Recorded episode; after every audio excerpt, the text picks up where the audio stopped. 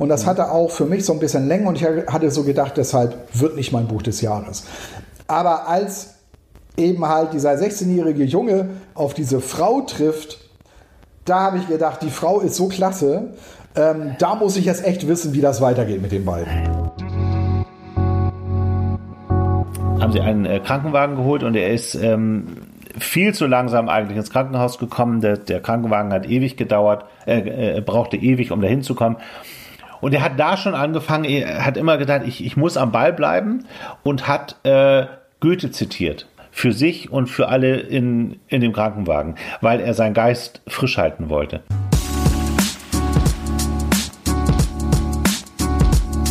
Hallo, ihr seid beim Podcast Zweimann-Buch. Wir sind zwei Männer, die gerne lesen. Zwei Männer, zwei Bücher. Wir verreißen keine Bücher, wir empfehlen Bücher. Wir, das sind Sven Jachmann, von Beruf Journalist und mit Büchern aufgewachsen. Und Andreas Heinecke, Filmemacher, Drehbuchautor und Schriftsteller.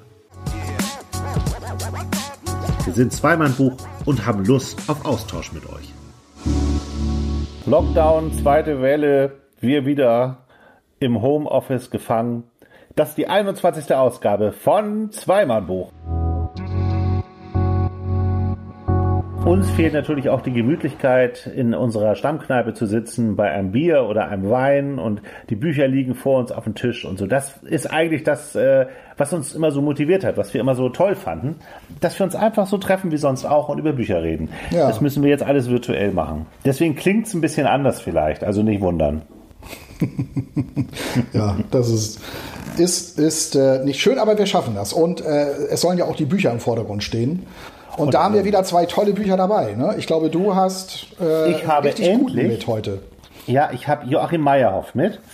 Hamster im hinteren Stromgebiet. Ich glaube, es gibt kaum ein Buch, was in diesem Jahr, na vielleicht noch der Gesang der Flusskrebse, was so oft besprochen wurde wie dieses Buch. Der Titel ist ähnlich so irgendwie, finde ich. Der, der Titel, der, also ja, Joachim Meyerhoff ist eh der König in Titeln. Hamster im hinteren Stromgebiet. Du wirst Kann ich mir so gar fragen, nichts drunter vorstellen. Du wirst mich hinterher fragen, wohin kommt dieser Titel her? Und ich bin auf diese Frage vorbereitet, Sven.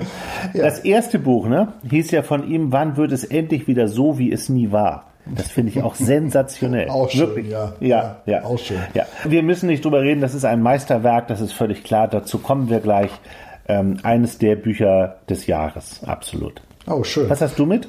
Ich habe mit äh, von Benjamin Myers Offene See. Mit dir waren wir schon in den Bergen vor einiger Zeit, vor ein paar Ausgaben. Und heute gehen wir auf See.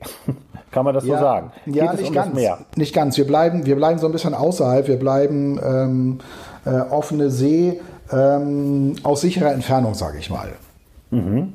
Erzähl. Ich bin auf das Buch gekommen, als ich einen Freund in Frankfurt besucht habe und wir gehen dann immer in das Main-Taunus-Zentrum und trinken ja, dort Kaffee. Kenn ich. Wir gehen da einfach immer hin und drumherum sind jede Menge Shoppingmöglichkeiten. Unter anderem ist dort ein Buchladen und dabei fiel mir dieses Buch auf von Benjamin Myers Offene See.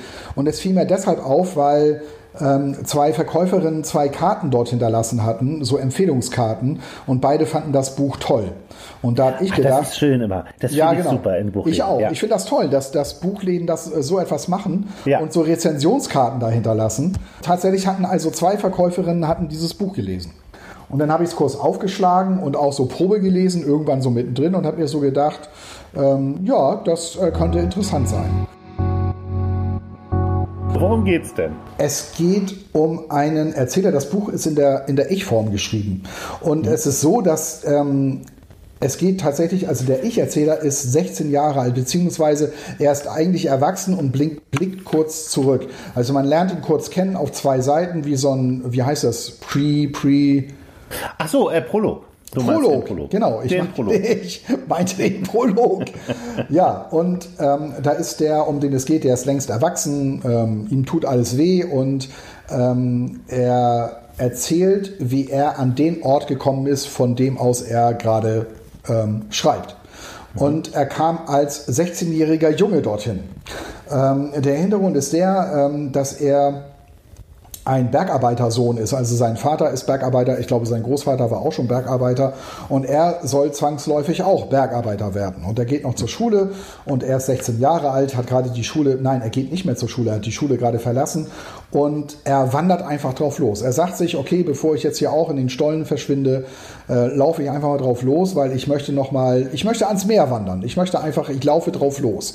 Er kommt mhm. aus dem Nordosten Englands ähm, da hört man offenbar auch, die haben offenbar auch einen sehr, sehr starken Akzent. Ich weiß, dass die Liverpooler einen mega heftigen ja. Akzent haben. Ja. Weil ich hatte auch mal als 16-Jähriger, habe ich mal Urlaub gemacht in Spanien in einer, ja, ich gebe es zu, in einer Hotel-Club-Anlage. Ja, würde ich heute nicht Die Geschichte kenne ich, die Karriere. Ja. Nein, da hatte ich Urlaub gemacht. Da war ich selber 16 Jahre alt. Mhm. Und da habe ich, habe ich ganz viele Engländer kennengelernt. Unter anderem äh, zwei oder drei Leute aus, Ir aus Irland und einen aus Schottland. Ja, die habe ich glasklar verstanden. Da hatte ich überhaupt kein Problem. Und einer war da aus Liverpool. Und das war echt hardcore. also von daher weiß ich in der Ecke, man kann in England wirklich harte ähm, Akzente haben. Und das ist bei dem genauso. Also der wandert aus dem Nordosten, wandert er Richtung Meer und kommt nach Yorkshire. Ja. So, und ähm, auf dem Weg dorthin hat er in der Natur übernachtet, hatte er seine Plane dabei und seinen Schlafsack und hat eben halt in der freien Natur übernachtet. Wollte er einfach so, war so ein bisschen abenteuerlustig drauf und hat sich gesagt, bevor ich jetzt hier eben mein, meine Bergarbeiterkarriere starte, ähm, will ich nochmal das Meer sehen. Und dann kommt er also nach Yorkshire und ähm, ihm fällt dort ein, ein ja, so eine, eine, ein Haus auf, ähm, das guckt er sich so an und zufällig ist gerade vor diesem Haus äh, steht gerade eine Frau mit ihrem Schäferhund. Und der Schäferhund, ein deutscher, tatsächlich ein deutscher Schäferhund, guckt ihn so an und so lernt er diese Frau kennen. Und diese Frau nennt sich Dalci Piper, Dulce, also geschrieben, also wie von Dulce, also wie vom italienischen Dulce vom süß. Mhm. Also komischer Name für ja, eine aus Total York. komischer Name. Also ich sag mal so, Telling Names. Hier geht es um mhm. Telling Names. Dir soll, da, dir soll das jetzt irgendwas sagen. Wieso heißt sie Dulce Pieper? Mhm. Und ähm, das liegt daran, so habe ich mir das irgendwann zusammengereimt, diese Dulce Pieper, das ist eine, das ist so eine ganz... Ähm, das ist eine sehr pragmatische Frau. Also das ist eine, die hat so, ähm, die hat Lust am Leben, die hat Ausstrahlung, die ist leidenschaftlich, die ist herrlich entwaffnend offen. Ähm, und das ist eine, die genießt das Leben. Also Dulce, ne, kommt ja aus dem Italienischen, so, ja. so, so, eine italienische Lebefrau eigentlich. So kommt sie rüber und du magst diese Frau sofort. Ich muss mhm. nur ganz ehrlich sagen, als ich das Buch angefangen hatte zu lesen, habe ich gesagt, nee, das wird nicht mein Buch des Jahres. Weil es ging so sehr das viel. Das muss es ja auch nicht. Nee, muss es auch nicht, weil es ging auch sehr viel, also der Autor, also der Benjamin Myers, der ähm, hat auch sehr viel Wert gelegt, die Natur zu beschreiben, die äh, so, so Naturbeschreibungen so abzuliefern. Und das ist nicht so ganz mein Ding. Und das hatte auch für mich so ein bisschen Länge. Und ich hatte so gedacht, deshalb wird nicht mein Buch des Jahres. Aber als eben halt dieser 16-jährige Junge auf diese Frau trifft, da habe ich gedacht, die Frau ist so klasse. Ähm, da muss ich jetzt echt wissen, wie das weitergeht mit den beiden. Also du sagst Frau, das heißt, sie ist deutlich älter als er. Ja, sie ist älter als er. Das ist so eine, das ist eine lebenserfahrene Frau. Das ist eine, ähm, äh, die liebt die Literatur, sie liebt die Poesie. Das Buch ist auch sehr poetisch geschrieben, deshalb würde ich jetzt mal so sagen, ist auch gar nicht abfällig gemeint, ist ein Frauenroman, ist eigentlich ein Frauenbuch. Beziehungsweise ist jetzt für Hörer von uns, die auch so poetisch, die einen Hang zur Poesie haben, das ist jetzt nicht in Gedichtform, ist jetzt nicht in Gedichtform geschrieben oder so, ja. Es ist ein ganz, es ist in, in ganz normaler Romansprache geschrieben, aber es ist halt irgendwie doch sehr poetisch irgendwo. Es hat einen Anspruch. Ja, es hat einen Anspruch. Ich musste da erstmal mit klarkommen. Bei mir muss es ja immer krachen. Ne? Immer irgendwie Drogensüchtige aber, aber, oder irgendwelche, aber, irgendwelche Frauen, die, ja, die verrückt spielen. Ja, genau. genau. Aber ähm, geht dir das auch so eigentlich, wenn du so Bücher liest, die dann irgendwo spielen? Dass man so ausgehungert durch Reisen ist und so eine Lust hätte, dahin zu fahren. Ich meine, wenn du das schon sagst, so mit Yorkshire und dann ist auf dem Land und dann ist da diese Frau mit dem Schäferhund und so, ich hätte sofort Bock, nach England zu fahren. Ja, so? ich liebe England ja sowieso. Ich war auch schon lange ja, nicht mehr da. Ich mag, ich mag die Leute, ich mag die Sprache, ich, ich mag das einfach da. Und hm. das Tolle an dem Buch ist, du hast die beiden auch so vor dir. du, du bist so bei den beiden so dabei. Das ist halt toll gemacht. Und ähm, das ist genau das Ding. Und sie lädt ihn auch sofort zum Essen ein. Es, ne, sie sagt so zu ihm, also sie verwickelt ihn gleich in so ein Gespräch und sagt, ja, wenn du Lust hast, bleib doch einfach zum Essen. Weil jeder hat das Recht auf eine gute Mahlzeit. Ist so, das Sehr ist so gut. ihre Lebenseinstellung. Und das vom ja. Engländer, ja. Ja, die ist total offen und findet das klasse. Die mag auch den Typen sofort. Die, er, ist ja, er ist ja so ein bisschen schüchtern. Und ähm, er taut dann irgendwann bei ihr so richtig auf. Ne? Also er wird dann da auch in der Zeit, wo er denn da so ist, äh, wird er auch zu so einem richtigen Kerl irgendwie und ähm, ist vorher so ein bisschen schüchtern. Ja, Ro Robert Appleyard heißt er übrigens und sie heißt Dulce Pieper, haben wir ja schon gesagt. Wie alt sie wirklich ist, kann ich jetzt, ja, hätte ich jetzt wahrscheinlich richtig mal rausarbeiten müssen, kann man auch bestimmt, wird ja immer nur so angedeutet, aber sie ist halt wesentlich älter als er und die beiden kommen sich jetzt auf freundschaftlicher Ebene dann auch nahe und sie ist halt so eine, sie, sie sagt halt zu ihm so Sätze wie, das Leben ist lang, wenn du jung bist und kurz, wenn du alt bist, aber immer unsicher. Und sie, sie mag das halt, dass er so ein bisschen so riskiert. Er- Sie fragt ihn auch, ähm, sag mal, was ist denn eigentlich dein Ziel? Was, wo, wo willst du eigentlich hin? Ja, ich will Richtung Süden. Aha, wieso denn Richtung Süden? Ist es da so viel schöner als hier? Also du merkst sofort, sie möchte eigentlich ganz gerne, dass er da bleibt. Und, und nicht weiter. In Yorkshire. Ja, genau. Und sie sagt Und dann, äh, sag mal, wann spielt das so? Äh, Ist das, äh, ist das ein Jetzt-Roman sozusagen? Oder? ach so, ja, sie, es spielt direkt nach dem Krieg, nach dem Zweiten Weltkrieg. Ach so, okay. Und äh, beide haben natürlich auch die Nase voll von diesem Krieg und es geht auch so ein bisschen so gegen Deutschland so, aber nicht, nicht so heftig. Also nur so ein paar kleine Spitzen immer mal wieder. Schwebt so ein bisschen über den beiden, ist jetzt aber nicht das Hauptthema des Buches. Mhm. Ja. Was ist denn so? Also er trifft diese Frau mit dem Schäferhund und äh, sie führt ihn wahrscheinlich auch so ein bisschen in Literatur ein und in die Poesie. ja, woher Wird weißt du also- das? Das habe ich mir gedacht. Das hast Ach so. du erzählt eigentlich. Ja, wir müssen ich das so, ne, Wenn sie da so, so dicht dran ist und so, dann äh, gibt sie mir irgendwas weiter, höchstwahrscheinlich. Gerade weil er so jung ist. Würde ich mal sagen. Ja, ja, genau, genau das ist es. Und da, da Ich habe von dem Autoren und von diesem Buch noch nie was gehört. Das ähm, Ja. muss ich einmal sagen. Aber du Ja, hast aber, Grunde es, gesagt. Aber, aber genauso, genauso, es ist genauso, wie du sagst. Also, das ist eine gebildete Frau. Ich dachte zuerst, na, also Schriftstellerin, okay, ist sie wahrscheinlich nicht.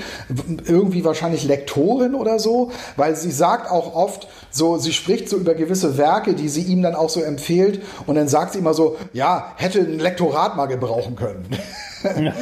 so, so, so, so, so, solche Sätze sagt sie. Und sie äh, äh, bringt ihm also die, die Literatur so ein bisschen näher, weil er hat vorher noch nie ein Buch gelesen und ähm, er ähm, fängt dann auch an, sich dafür zu interessieren. Und sie hätte auch gerne, dass er studiert. Ähm, und er sagt so von sich, nee, Leute wie ich, die gehen nicht an die Uni, ich bin halt ein Bergarbeitersohn. Und das kann sie überhaupt nicht begreifen, dass das so ist. Also sie denkt auch sehr, sehr modern. Ne? Und dann Ja. ähm, ja, verwickelt sie in ein Gespräch über Literatur und dann sagt sie, Dein Problem ist, dass dir die reinen Poeten, die den Kopf und das Herz ansprechen, einfach noch nicht nahegebracht worden sind. Die Meister. Aber zu deinem Glück hast du an der richtigen Stelle dein Lager aufgeschlagen. Ich würde fast sagen, es ist Schicksal, wenn ich mich dazu überwinden könnte, an eine derart ätherische Vorstellung zu glauben. Also, du bist ein junger Mann, der einen romantischen Kopf auf den Schultern hat. Sehe ich das richtig? Ja, äh, mit rührseligem Zeug kann ich wenig anfangen. Das habe ich auch nicht behauptet. Romantik ist nämlich nicht gleichbedeutend mit Herzschmerz und Rosen. Romantik ist Gefühl und Romantik ist Freiheit. Romantik ist Abenteuer und Natur und Wanderlust. Sie ist Meeresrauschen und der Regen auf deiner Zeltplane und ein Bussard hoch über einer Wiese und das morgendliche Erwachen mit der Frage, was der Tag wohl bringen mag, um dann loszuziehen und es herauszufinden. Das ist Romantik. Tja, wenn Sie es so ausdrücken, sagte ich dann, ja, vielleicht bin ich ein bisschen romantisch. Darüber habe ich mir nie wirklich Gedanken gemacht. Ergo musst du einige Gleichgesinnte lesen. Moment, warte mal kurz, ich schau mal nach, was ich so da habe. Schön. Ja, also so gehen die beiden miteinander um. Und ähm, das liest sich wirklich sehr schön. Das sind, das sind wirklich ganz, ganz tolle Dialoge. Es macht wirklich Spaß, das zu lesen. Und die beiden, du erlebst die beiden einfach. Ja. Also Benjamin Myers schafft es eben halt durch diese Dialoge, durch äh, so wie er das halt gestaltet. Du bist dabei. Du hast die beiden förmlich vor dir. Du stehst daneben und hörst den beiden zu. Und das macht das Buch so schön. schön. Ja. ja. ja. Und, und Was, ist, was natürlich immer schön ist, der Junge verändert sich natürlich durch sie. Ähm, wie lange ist denn der da? Weiß man das irgendwie? Ist das? Ja, der ist schon, der ist also schon so ein paar Monate bei ihr. Also er ist, ganz, er ist, ja, er ist einen ganzen Sommer bei ihr, bis es halt Herbst wird. Und dann irgendwann äh, muss er mal nach Hause. Und sie sagt dann auch zu ihm, Mensch, musst du dich nicht mal bei deiner Mutter melden? Willst du ihr nicht mal schreiben? Und das macht er dann auch. Und sie kümmert sich also um ihn mhm. ähm, und bringt ihm halt diese Poesie nahe. Sie empfiehlt ihm immer Bücher und er liest sie dann auch oder liest halt diese Gedichte. Und ähm, ja, sie bringt ihn so richtig so auf diese Fährte ähm, und sie hat auch Spaß daran, ihn zu inspirieren. Ja. So dass er natürlich nicht im Bergbau arbeiten möchte. Ach so, das möchte er dann am Ende nicht mehr, weil das nicht poetisch genug ist, sozusagen. Ja, ganz genau. Ah, ganz okay. genau. Um das nochmal so ein bisschen zu vertiefen, von wegen, sie äh, versucht ihn zu inspirieren. Sie sagt dann auch so Sachen wie, Menschen fangen keine Kriege an, wenn sie innerlich erfüllt sind. Und das Streben nach persönlicher Freiheit kann derzeit als ein radikaler Akt betrachtet werden. Und darum geht es mir, Robert.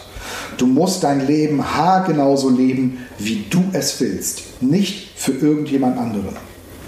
Toll.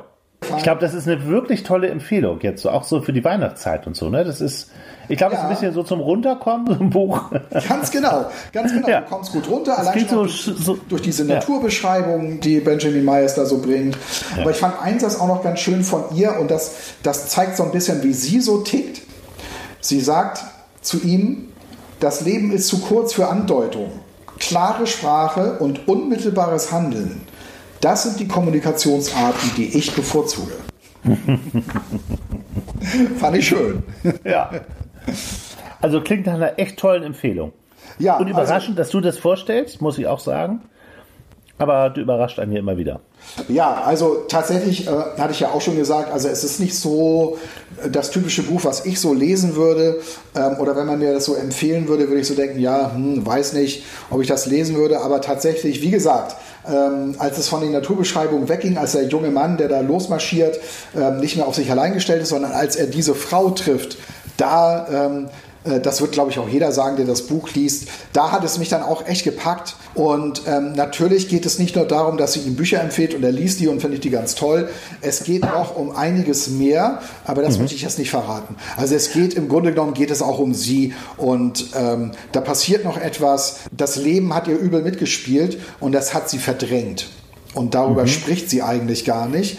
Und ihm gelingt es aber, das aus ihr heraus ähm. Und das ist, ist auch noch mal eine, das sind auch noch mal ganz schöne Szenen, die sich dann da in diesem Buch abspielen. Toll.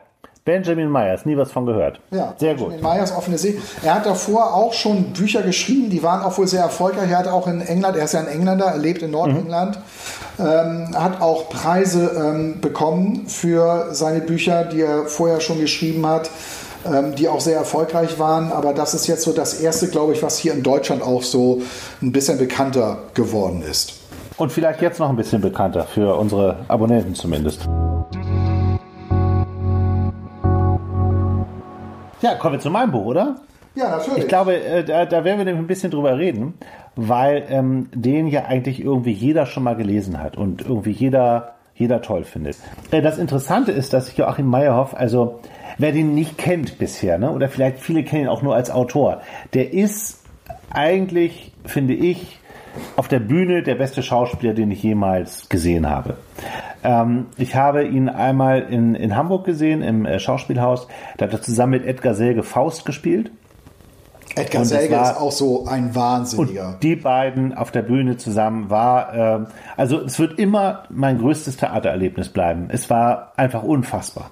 Und ähm, der hat ja, man muss ja sagen, der, ähm, also er spielt ist äh, jetzt ähm, am, am Burgtheater in Wien. Und er hat vier Bücher geschrieben, hat erst mit äh, 40, Anfang 40 angefangen, überhaupt Bücher zu schreiben. In diesem Buch, äh, wann wird es endlich wieder so, wie es nie war? Er beschreibt er seine Kindheit äh, hier in Schleswig, in Schleswig-Holstein, weil er in einer Irrenanstalt aufgewachsen ist. In einer, ähm, ja.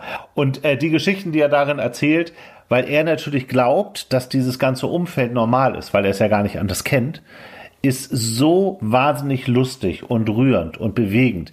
Und jedes Joachim Meyerhoff Buch ist genau so, dass es dich einfach zutiefst bewegt und du wahnsinnig lachen musst. Er und ist er hatte in einer Anstalt aufgewachsen, weil sein Vater da Chefarzt war, oder? Ja, genau. Ja, so. hat, die haben die geleitet, seine, seine Eltern. Ja, genau. Ach, deshalb. Und er hat halt vier Bücher geschrieben. Ähm, witzigerweise steht auf allen Büchern Roman drauf, ähm, obwohl es eigentlich immer seine eigene Geschichte ist. Äh, bis auf alle, Tö äh, alle äh, Toten fliegen hoch. Amerika ist, äh, das ist eine komplett wahre Geschichte. Ansonsten weiß man nicht genau, was stimmt jetzt und was stimmt nicht. Was ist quasi der, äh, dem geschuldet. Ich glaube inzwischen übrigens, der hat das alles erlebt. Ähm, aber will sich die Freiheit nehmen, äh, mal auszuschweifen. Es ist nämlich so wahnsinnig authentisch alles erzählt, dass man die ganze Zeit denkt, wie kann ein einzelner Mensch solche, solche Dinge in seinem Leben erleben? Ja. Und Joachim Meyerhoff beschreibt es aber genauso. Und dieses neue Hamster im hinteren Stromgebiet wollte er eigentlich gar nicht mehr schreiben. Er wollte kein weiteres Buch mehr schreiben, weil er der Meinung ist, er hat schon alles erzählt. Er hatte dann aber einen äh, Schlaganfall mit äh, 51 also im Grunde jetzt vor kurzem. Und äh, darüber hat er dann 51. doch, ein, ja, er ist jetzt ein bisschen älter. Er ist ähm, 67 geboren, also er ist, er ist mein Jahrgang. Ja. Ja. 53 ist er jetzt. Und mit 51 hatte er einen äh, Schlaganfall. Oh, wie bitter. Und dieses, das ist ganz schön früh. Karl Dahl ist ja gerade am Schlaganfall gestorben. Genau, ja, ja.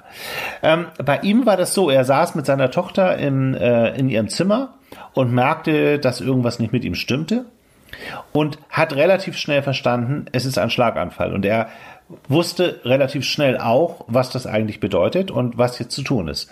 Und dann haben sie halt, er lebt ja in Wien, äh, weil er ja am, am Burgtheater spielt, haben sie einen äh, Krankenwagen geholt und er ist ähm, viel zu langsam eigentlich ins Krankenhaus gekommen. Der, der Krankenwagen hat ewig gedauert, äh, äh, brauchte ewig, um da hinzukommen.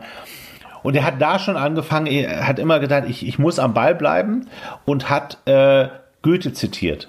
Für sich und für alle in, in dem Krankenwagen, weil er seinen Geist frisch halten wollte. Ja, Und ja. er, er, besch er, er beschreibt es halt, wie er, er in dieses Krankenhaus kommt und er findet sich sehr schwer damit ab, weil er eigentlich immer einer war, der voll Power da war, der immer auf der Bühne stand, der immer geschrieben hat, der gar nicht genug von Arbeit kriegen konnte, weil ihm das alles wahnsinnig Spaß gemacht hat und weil ihn das alles erfüllt hat. Also so sollte ein Berufsleben auch sein, meiner Meinung nach. Ja. Und das hat er halt immer gelebt.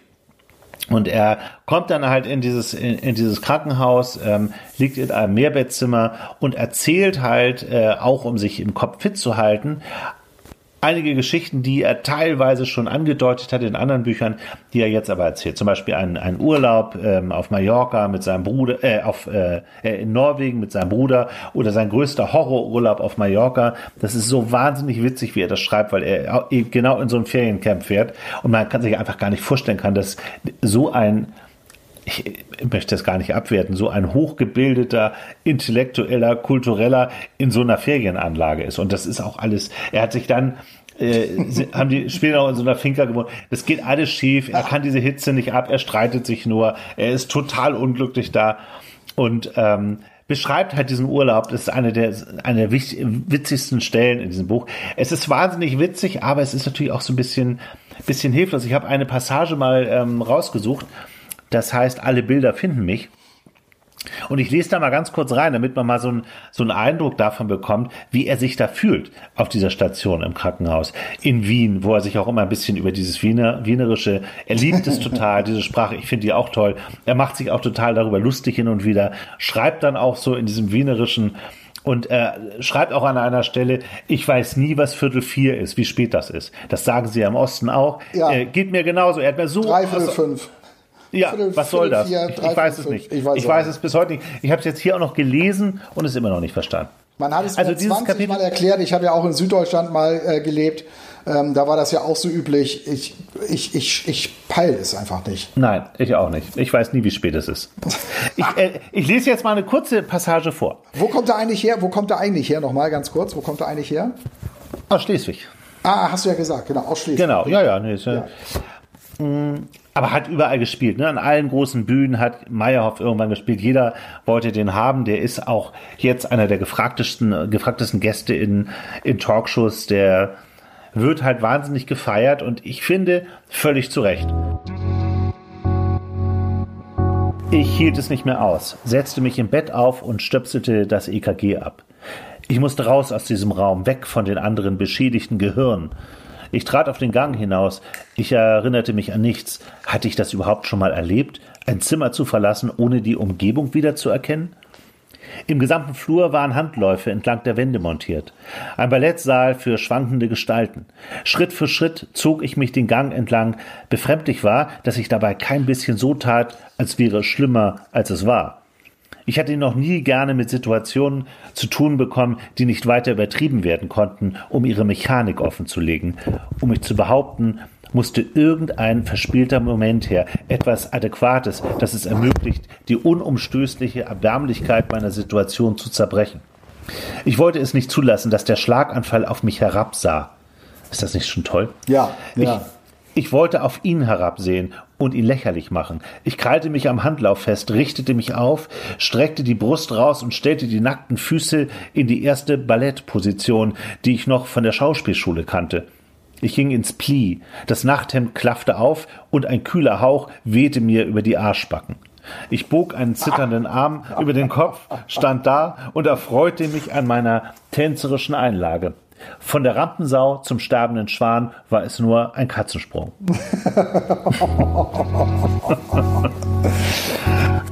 ja, so was für ein, was für ein Albtraum, ne? Was für ein Albtraum. Es ist diese wahnsinnige Tragik äh, da drin und natürlich auch, aber auch dieser Witz, ähm, ich kann noch mal weitermachen mit einer anderen Stelle, weil ich so die ganze Zeit das Gefühl habe, also er erzählt sehr viel aus seinem Leben. Ähm, es ist wahnsinnig rührend. Seine, seine ähm, Freundin äh, kommt zu ihm, die Kinder besuchen ihn. Es gibt rührende Szenen, sie liegen neben ihm im Bett, er unterhält sich mit denen. Und er, ähm, ich habe so das Gefühl, während dieses, des Lesens dieses Buchs, dass er ganz lange nicht für sich akzeptieren kann, konnte, dass er diesen Schlaganfall hat. Und er wird dann natürlich auf diese ganzen Stationen, er wird ständig, gibt es EKGs, es gibt äh, CETs, es, er wird ständig untersucht, es gibt irgendwelche ähm, oder er, er liegt dann auch erst auf der Intensivstation mit mehreren Leuten in einem Raum. Er kann sich überhaupt nicht mit diesen Leuten da identifizieren. Er er ist hm. irgendwie total solitär. Ja. Er kommt auch nicht mit denen ins Gespräch. Er findet es einfach schlimm. Und das ist ja so in Krankenhäusern. Er findet es einfach schlimm. Die stöhnen darum, die leiden darum und er so mittendrin. Und er ist jetzt ein Teil davon und tut sich wahnsinnig schwer damit, äh, das zu akzeptieren. Ja, klar. Das kann ich und auch er, ganz schön runterziehen, ne? wenn du von solchen Leuten umgeben bist da. Ja, ja.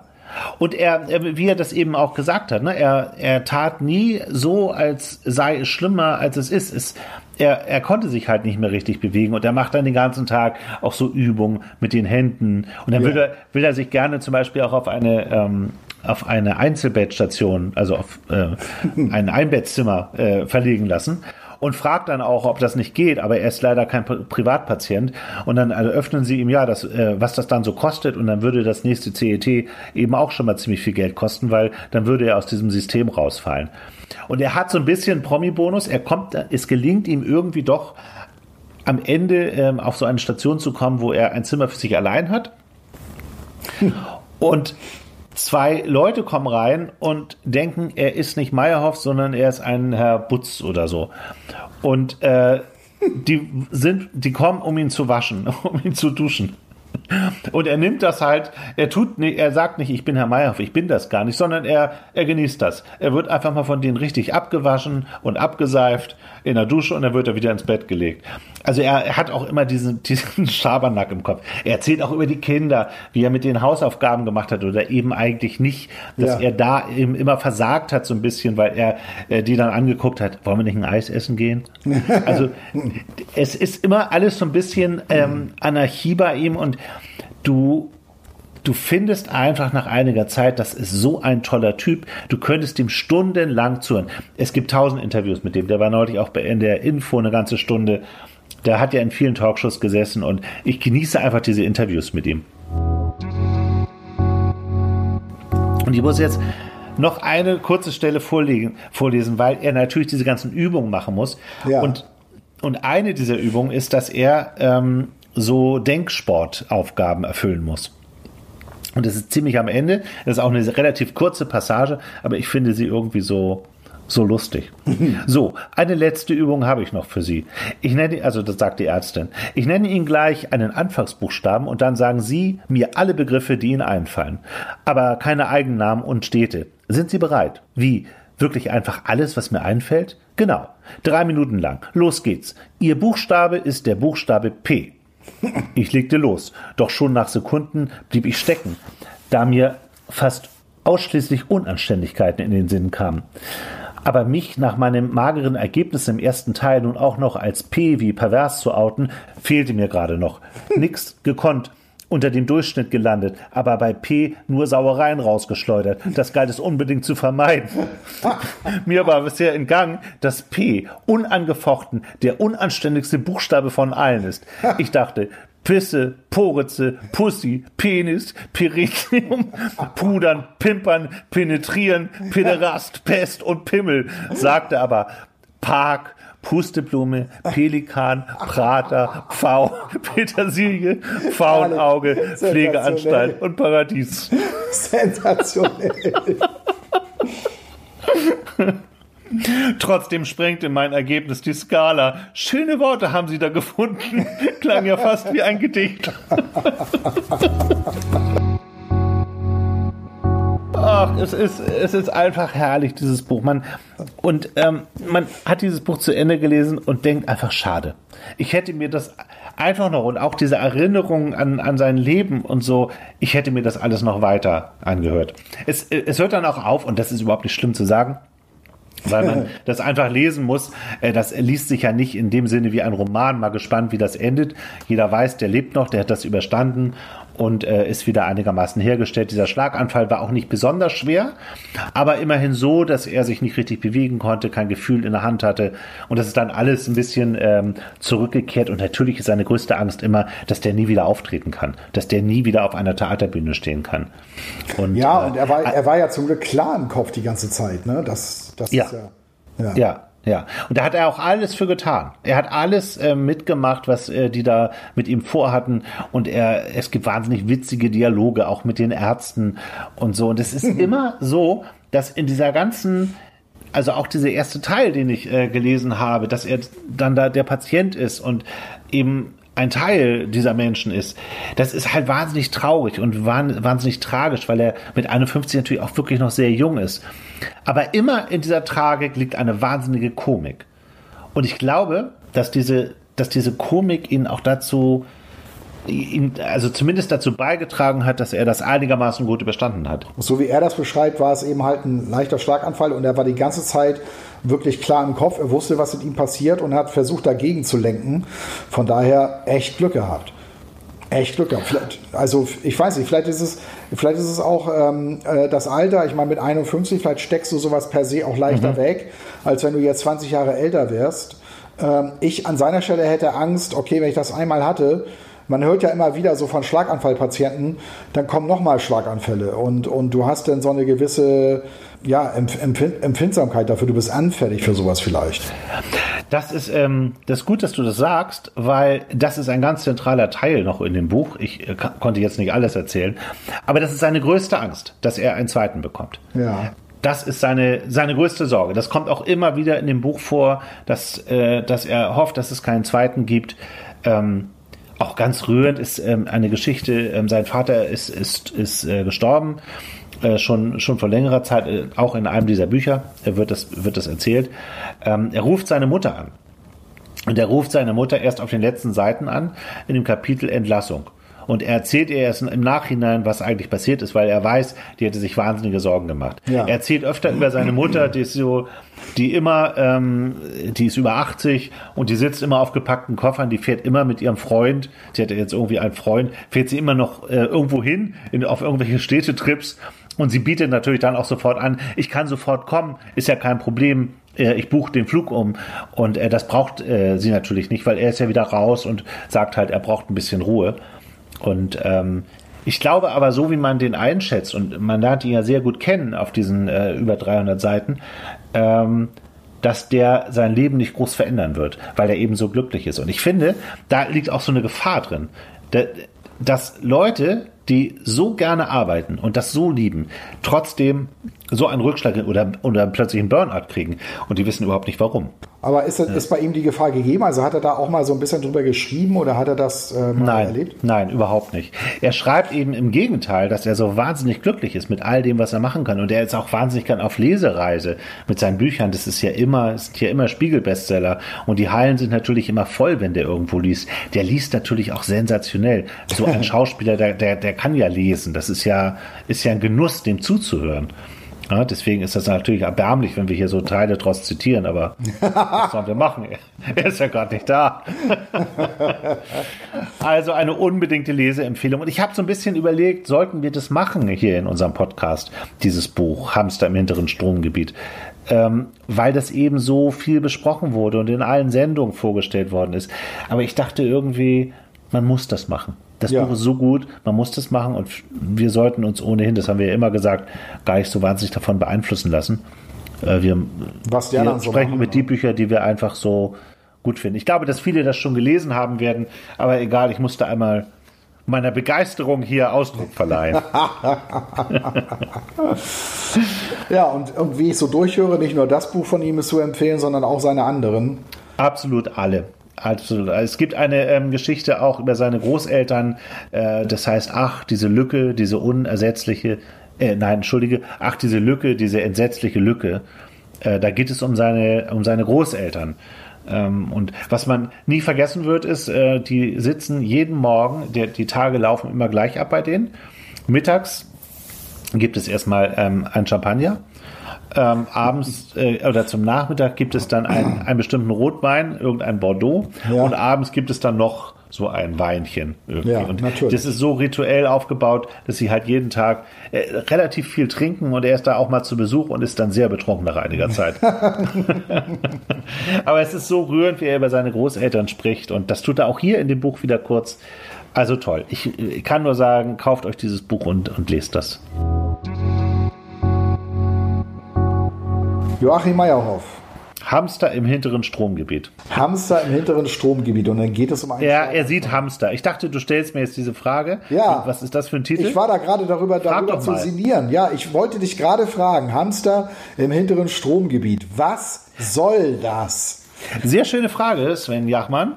Äh, Hamster im hinteren Stromgebiet bezieht sich natürlich darauf, er sitzt ähm, im Krankenhaus im, im Garten und guckt auf so einen Laubhaufen und sieht plötzlich einen Hamster da rausgucken.